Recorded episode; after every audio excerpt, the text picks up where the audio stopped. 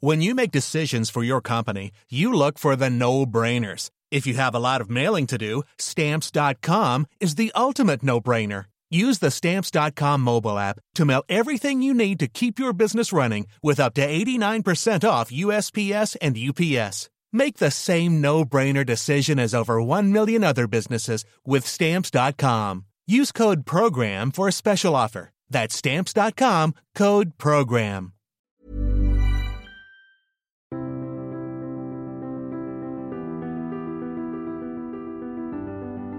Bonjour et bienvenue pour cette nouvelle émission de Conflit. Euh, je vous rappelle que vous pouvez retrouver en kiosque notre dernier numéro dont le dossier est consacré au nucléaire civil et militaire. Vous pouvez également retrouver en ligne notre hors-série consacrée à l'armée de terre, ainsi que plus de 300 émissions de podcasts disponibles sur notre site et diverses plateformes. Je reçois aujourd'hui Alain Chouet. Bonjour Alain Chouet. Bonjour. Vous êtes euh, ancien chef du service de renseignement et de sécurité de la DGSE, où vous avez fait toute votre carrière de 1972 à 2007. Vous êtes Oui. aussi un arabisant, euh, spécialiste des problèmes de sécurité et de terrorisme dans le monde arabe et islamique. Avant de parler de votre livre, et parce que l'actualité nous l'impose, euh, j'aurais souhaité savoir si vous pouviez partager avec nous votre analyse de la guerre en Ukraine en cours et aussi du rôle, quel, quel est selon vous le rôle des officines américaines et britanniques de renseignement euh, donc dans euh, le déclenchement euh, des hostilités.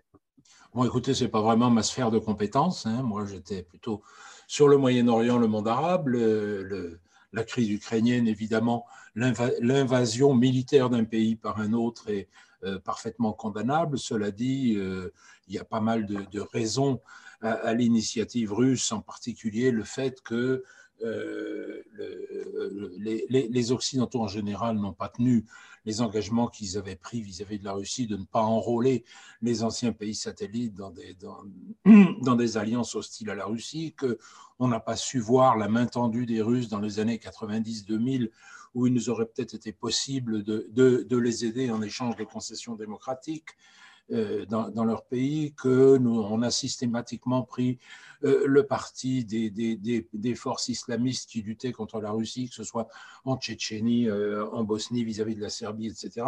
Enfin bref, on, a accumulé un certain nombre d'erreurs, en particulier le fait que euh, malgré la disparition de l'URSS, l'OTAN n'a fait que se renforcer et comme il lui fallait bien un adversaire, et la Russie a été désignée dans la suite de l'URSS comme l'ennemi prioritaire de l'OTAN qui a organisé toute sa, toute sa puissance par rapport à ça, ce qui n'a évidemment pas fait l'affaire des Russes.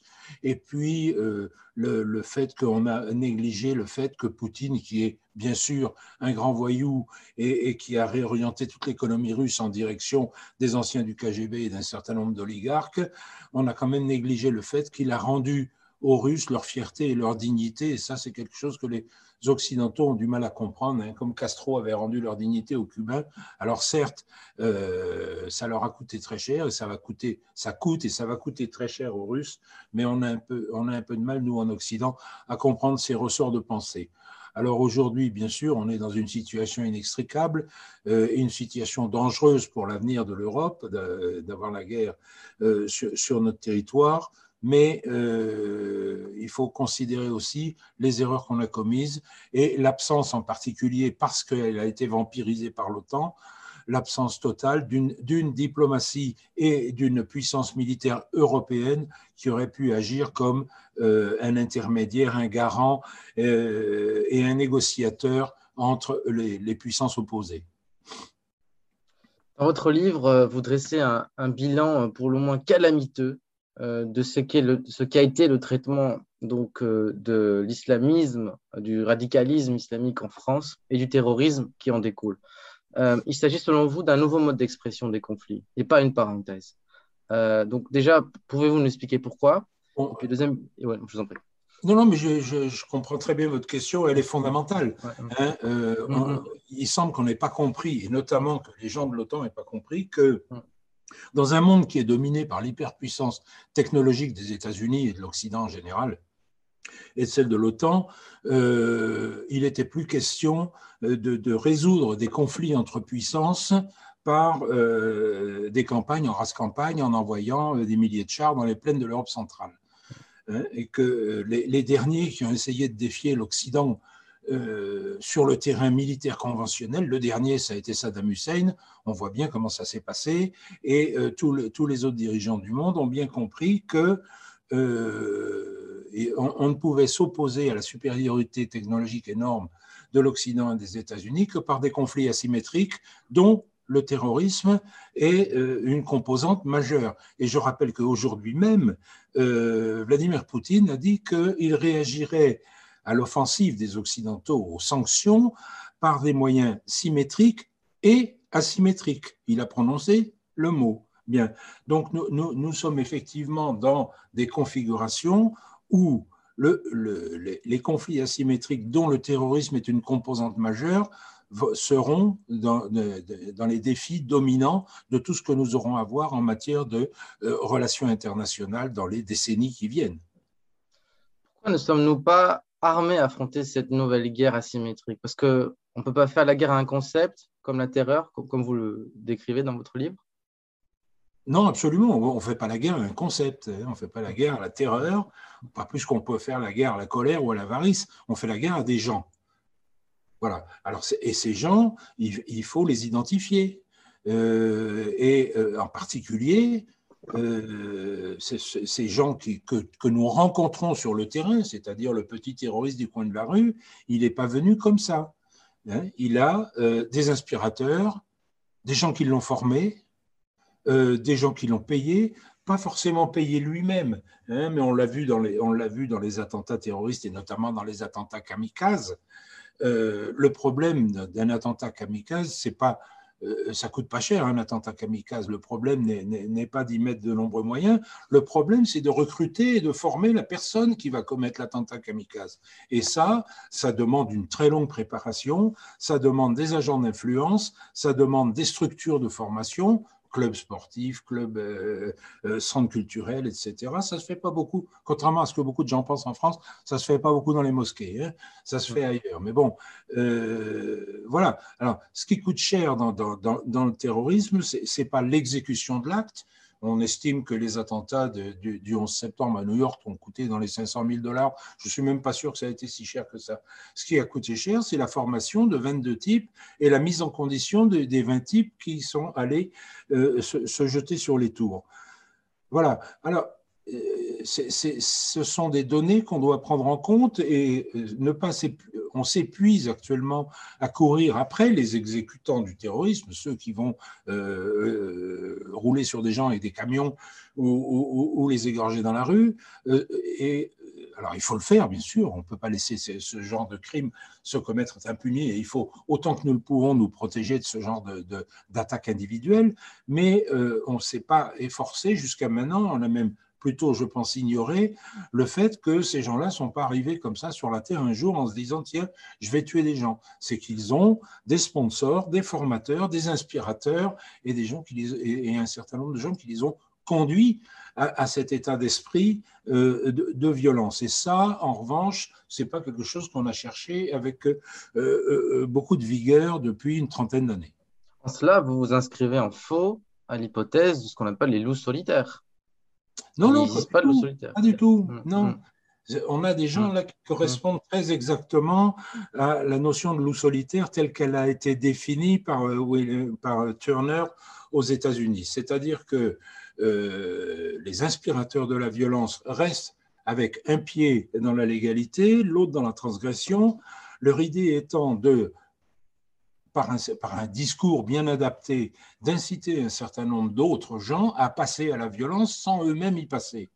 Hein. et on le, voit bien, la plupart des terroristes qu'on a eus en France, d'abord, sont issus de notre société, c'est les rejetons de notre, propre société. Ils n'ont pas eu de lien euh, personnel avec euh, euh, des, des, donneurs d'ordre extérieurs. Leur action ne s'inscrit pas dans une tactique précise visant à nous amener à une réaction particulière elle a été suscitée, mûrie, elle est partie toute seule, et euh, ce, sont des actes individuelle, comme on, comme on en a eu en Norvège avec Anders Breivik qui a, qui a fusillé un certain nombre de gens, comme on a eu l'attentat aux États-Unis à Oklahoma City avec un type qui a fait sauter un, immeuble fédéral euh, tout seul, mais qui n'avait jamais eu de lien ni reçu d'instruction pour commettre son attentat, mais qui a été longuement conditionné par euh, la, lecture des suprématistes blancs aux États-Unis. On a, la même, exactement la même chose, c'est-à-dire les mêmes loups solitaires, mais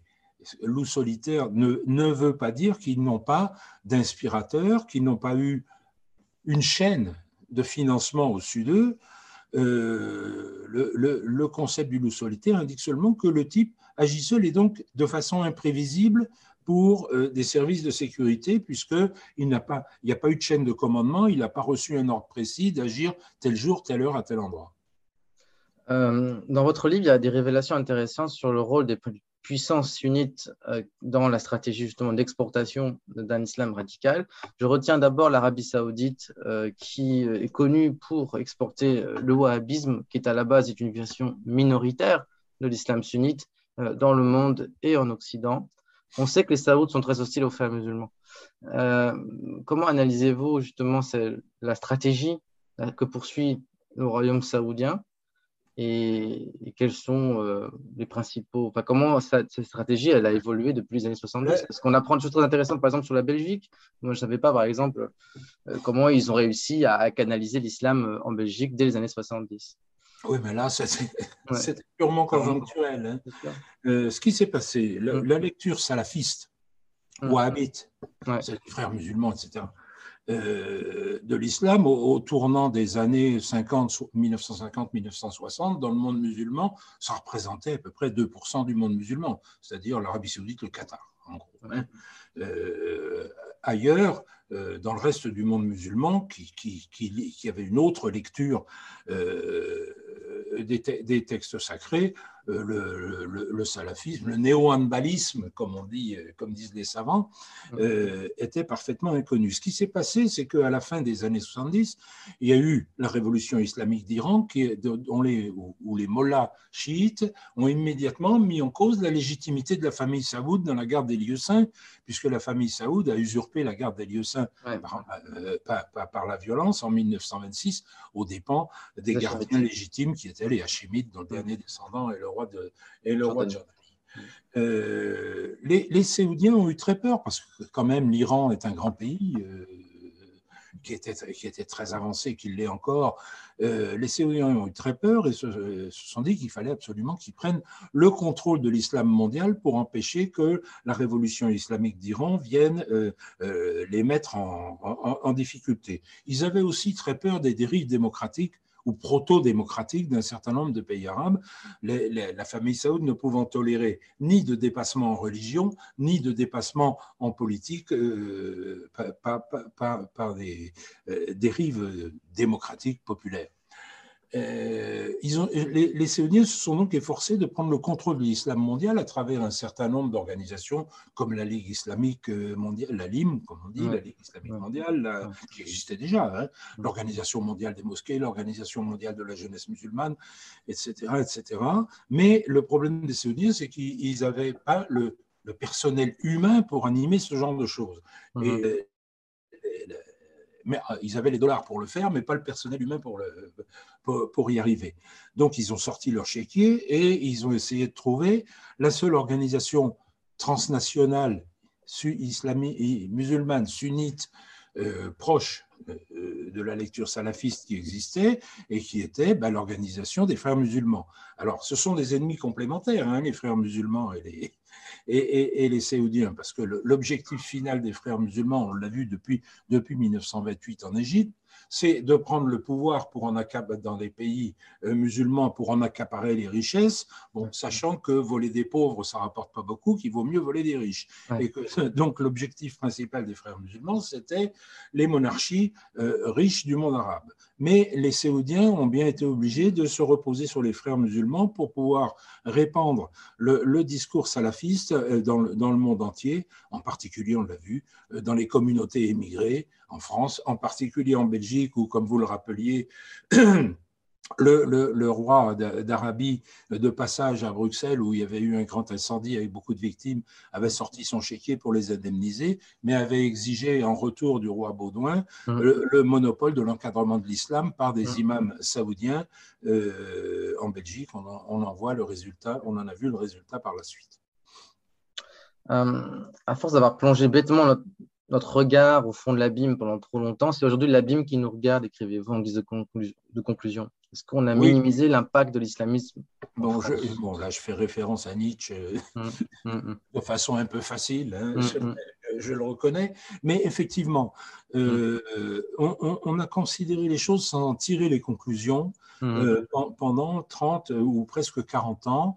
Et aujourd'hui, ben, on s'aperçoit qu'on n'a pas vu ce qui, ou on n'a pas voulu voir ce qui est en train de se développer parce que on, a fait un mélange inapproprié entre notre perception de l'autre et le danger que certains de ces autres représentaient. Parce que ne me faites pas dire ce que je ne dis pas. Le problème, notre problème, et en particulier en France, ce ne sont pas les musulmans, Hein. Mmh. Euh, il suffit au quotidien de, le voir. Euh, mmh. la majorité d'entre eux sont parfaitement intégrés. Euh, il n'y a qu'à mmh. regarder du plateau télé ou ailleurs. On, voit que dans l'ensemble, ça s'est bien passé, mais on a refusé, au nom de, de cette sorte d'égalité entre tous, on n'a pas voulu voir ceux qui sortaient des rails. Voilà. Et euh, ben, le problème, c'est que maintenant, ils deviennent de plus en plus nombreux et qu'on mm. aura de plus en plus affaire à eux. Alors, je sais bien qu'on atteint actuellement euh, un étiage euh, dans, dans, dans, la menace mm-hmm de violence islamiste pour différentes raisons, parce que euh, là, il faudrait revenir sur l'histoire, parce que l'Arabie saoudite a cessé de soutenir les frères musulmans, parce qu'ils, les, les, frères musulmans, en particulier Mohamed Morsi, euh, quand il a été élu en Égypte, a trahi euh, l'Arabie saoudite, parce que le Qatar commence à moins à réorienter ses activités, en particulier ses activités financières, sur autre chose que, que, le, que le soutien aux frères musulmans, parce que le Pakistan a ses problèmes, parce que la Turquie a ses problèmes et que donc il y a une animation moins grande de, de, la, violence, de la violence islamiste par les puissances qui l'utilisaient pour se légitimer ou pour avoir de l'influence. Mais je rappelle aussi qu'il ne faut pas baisser la garde. Je rappelle, et je le note dans mon livre, que à l'été 2001, moi, on m'avait demandé de reconvertir la moitié de mes effectifs antiterroristes à euh, d'autres problèmes. Euh, parce qu'on considérait qu'il n'y avait plus de risque terroriste. Alors, le risque terroriste, il est permanent, avec plus ou moins d'intensité suivant les périodes, mais ce n'est pas parce qu'il atteint des périodes d'étiage comme actuellement, parce qu'il y a d'autres problématiques, euh, qu'il faut oublier qu'il existe et qu'il faut arrêter de l'analyser et d'essayer d'en suivre les méandres et les cheminements. Euh, oui, c'est-à-dire qu'il faut plus s'attaquer aux, causes qu'aux conséquences. Bah, euh, oui, euh, comme, hum. comme toujours, et comme hum. n'importe quel médecin vous le dirait, je vais m'attaquer hum. aux causes, pas seulement aux conséquences. Les conséquences, j'essaye de les guérir, mais il faut que je trouve la cause de la maladie pour empêcher qu'elle se développe. Et bien là, c'est la même chose.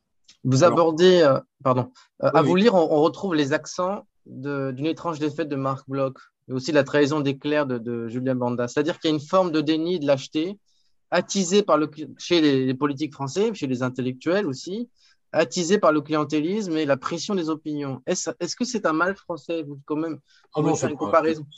C'est pas un mal français, c'est malheureusement mm. un mal, un mal des démocraties. Les démocraties ont les défauts de leur qualité et inversement.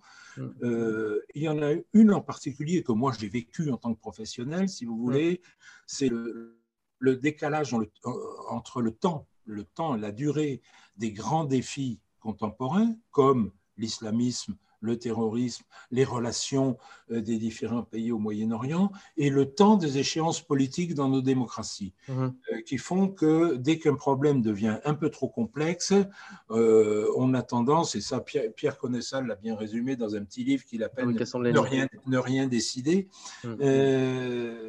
il est, quand un problème devient trop complexe et qu'il dure trop longtemps, il est trop tentant pour nos responsables politiques dans la démocratie soumis à des échéances euh, de refiler la patate chaude au suivant qui se débrouillera bien avec. Et ça, c'est quelque chose qu'on a beaucoup vécu en matière de terrorisme depuis les années 1970, depuis les premières vagues du terrorisme mhm. international, qui a, connu diverses formes, diverses vagues et diverses inspirations. Euh, d'une manière générale, moi, j'ai constaté que les pouvoirs politiques euh, essayaient d'éviter la confrontation dans ce domaine et, euh, d'une manière générale, refilaient le bébé au suivant, à charge pour lui de s'en débrouiller. Alors, vous abordez aussi le problème de la justice française, mal lotie financièrement. Euh, il y a un certain, comment dire, insuffisance aussi dans le dispositif carcéral français qui accueille une population étrangère en croissance continue. Euh, pourquoi est-ce si difficile d'expulser des délinquants euh, hors du territoire national? Bah, D'abord parce que on les expulse, mais vers où? La, la, plupart des pays d'origine n'acceptent pas de les reprendre. Hein alors là, c'est un, un, problème de relation avec eux, c'est plus un problème juridique mm. ou un problème de justice, mais un problème de relation internationale qui est à traiter euh, euh, beaucoup plus par le pouvoir politique et les affaires étrangères que, que par la justice qui n'en peut mais, hein, puisque notre, notre, problème d'ailleurs, et j'en reviens à l'immigration si vous voulez, le problème en France, ce n'est pas l'immigration régulière, des gens qui viennent avec des visas réguliers. Notre problème, c'est l'immigration irrégulière et qu'est-ce qu'on fait de ceux qui sont en situation irrégulière sur le territoire français? Or, clairement, c'est un problème qui n'est toujours pas résolu euh, et, qui, du coup, euh, provoque un amalgame de, sur toutes les immigrations euh, et, fait que l'immigration a très mauvaise presse en France, alors que euh, l'histoire humaine est une histoire de migration et qu'on n'échappera pas au phénomène migratoire. Le problème étant de savoir si une douzaine de pays d'Europe occidentale doivent être les seuls déversoirs de toutes les migrations du monde. Ça, c'est autre chose. Mais il est clair que nous, avons et là la justice n'y est pour rien, on a un problème irrésolu euh, par rapport aux gens qui sont en situation irrégulière sur le territoire français séparatisme islamique s'invite à la campagne présidentielle. Euh, je voulais savoir si la récente loi contre le séparatisme est une arme précieuse pour euh, justement juguler ce, ce, qui était considéré pendant des années comme une sorte de déni, euh, d'une part. et si vous, vous, êtes, comment vous, vous, qui êtes quand même dans une dimension suprapolitique, vous ne faites pas d'idéologie, vous n'affichez pas en tout cas un point de vue politique dans votre ouvrage. Comment vous vous situez par rapport à ce débat? Bon, écoutez, le, le, le, problème en France est, est, souvent un problème d'inflation juridique. Hein. Euh, je rappelle dans mon bouquin que quand moi j'ai fait mes études de droit, le code de procédure pénale faisait 500 pages, aujourd'hui il en fait 3200. Alors, euh, avec ça, policiers, juges, officiers de police judiciaire et compagnie essayent de se débrouiller avec ça. C'est pas facile. Euh, voilà. Alors, bien souvent, le problème, c'est que chaque incident, à chaque problème, à chaque acte terroriste, on a une inflation de nouveaux textes de loi qui, sont votés parce qu'on n'a pas voulu, pas pu, pas su appliquer les lois existantes qui sont parfaitement claires. Hein. Dès le Code Napoléon, le, fait de commettre des actes terroristes en relation avec une puissance étrangère et de nuire aux intérêts français, c'était prévu. Hein. C'était 30 ans de prison et 750 000 euros d'amende, ça existe. Moi, j'ai jamais entendu requérir sur ce plan-là. L'intérêt de la, récente loi sur le séparatisme, moi, pour moi, il y en a un, c'est d'avoir organisé une prise de conscience et d'avoir nommé les choses qui n'avaient pas été nommées jusque maintenant. Voilà. Alors, bon, on a, on a tout un flot de dispositions dont je ne sais pas si on saura ou on pourra les appliquer, mais elle a au moins le mérite d'avoir poser le problème, d'avoir dit il y a un problème et il faut essayer de l'aborder. C'est son principal mérite, à mon sens. Avec le phénomène du communautarisme généralisé par la dégradation des conditions de vie, du tissu socio-économique, quel état, dans quel état se trouve la cohésion, la cohésion de la société française aujourd'hui La cohésion de la société française, là aussi, elle n'est pas spécifique de l'immigration. Hein. Euh, ou des migrants, ou des musulmans, ou de je ne sais quoi. Euh, sur les, sur les ronds-points, parmi les gilets jaunes, on n'a pas distingué particulièrement euh, de, communautés qui se, qui se, distinguaient tout à fait. Donc la, problématique des difficultés de, vie dans ce pays, elle se manifeste dans un certain nombre de quartiers qui ont été d'ailleurs recensés par la Cour des comptes et d'autres instances et qui sont inquiétants, mais euh, les difficultés de vie, elles touchent tout le monde et, et, elles touchent plutôt des catégories euh, socio-professionnelles que des communautés ethniques, religieuses ou autres. Alors, euh, vous êtes un arabisant, vous avez dédié votre livre à Rémi Levaux, qui était une des grandes figures de l'islamologie française, avec Maxime Rodinson, Louis Massignon. Vous avez notamment travaillé sur les Alaouites de Syrie. Si je m'abuse, vous avez fait des travaux recherche sur cette communauté. Euh, quel a été l'impact et le legs de, Rémi Levaux dans l'école de l'islamologie, l'école française, euh, surtout quand on comprend que euh, l'islamologie française traverse une véritable crise existentielle, en tout cas une crise très profonde. En témoignent les, les déchirures qui sévissent au sein de la communauté des chercheurs qui travaillent sur le monde arabo-musulman moi, pour moi, la grande qualité de Rémi Levaux, qui était un ami hein, avec qui j'ai vécu, euh, notamment à Beyrouth, dans des circonstances un peu difficiles, euh, le, grand travail de Rémi Levaux, c'est d'avoir su éveiller un certain nombre de gens à la problématique euh, du rapport de la France avec un certain nombre de pays arabes et musulmans, d'avoir su distinguer les talents d'avoir su à l'intérieur de l'université, et Dieu sait si c'est pas facile, euh, pousser un certain nombre de jeunes gens, et d'avoir créé des réseaux de solidarité, euh, d'échange et, j'espère, euh, d'intelligence entre les gens qui avaient étudié ces problèmes et qui ne sont pas si nombreux que ça. Euh, c'est surtout par ses qualités d'organisation plus que d'islamologue. Je rappelle que Rémi Levaux ne parlait pas arabe, hein. euh, même si c'était un fin connaisseur euh, du monde arabe et mmh. même du monde islamique, puisqu'il il avait même été au, cabinet du roi du Maroc à une époque. c'est donc quelqu'un qui a su fédérer et fabriquer une synergie entre les savoirs euh, de, jeunes gens comme, enfin, qui ne sont plus jeunes maintenant comme moi ou Gilles, ou Gilles Kepel ou d'autres, mhm. d'avoir su créer une synergie entre gens totalement différents dans des domaines totalement différents, mais euh, de, les avoir incités et de les avoir poussés à, à partager leur savoir euh, et, et, et à travailler effectivement à des synergies de connaissances et d'action. Là, nous, avons, nous sommes à 45 jours des présidentielles. Euh, Auriez-vous des recommandations pour le la future euh, président de la République euh, en termes de politique publique euh, pour... Ah oui, oui j'en ai une, tout à fait, c'est de lire mon livre.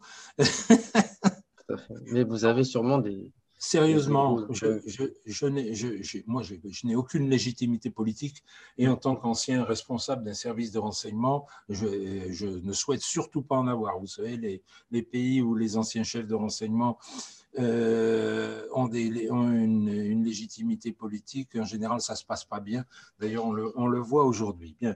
Donc, moi, je n'ai pas de recommandation euh, politique à faire, si ce n'est euh, d'accepter ce qui, a, commencé à être fait, hein, on l'a vu par, le Premier ministre actuel euh, à une époque, d'accepter de nommer les choses. Hein. C'est à partir du moment où on commence à nommer les choses, le reste peut s'enchaîner euh, de, façon concrète. Donc nommer les choses et d'autre part, effectivement, euh, ne pas hésiter à, à s'entourer du, du, conseil de, de ceux qui connaissent vraiment les problèmes, pas uniquement des cabinets de communication euh, ou des beaux-parleurs, mais des gens qui, effectivement, comme Gilles Kepel et quelques autres, euh, ont passé leur vie à étudier, les problèmes et, euh, et, à les comprendre. Voilà. Eh bien, merci Alain Chouet pour cet entretien. Merci à nos auditeurs qui nous lisent, qui s'abonnent. S'abonner à Conflit, je le rappelle, permet à notre équipe de proposer plus de contenu en toute indépendance. Merci beaucoup. Merci à vous.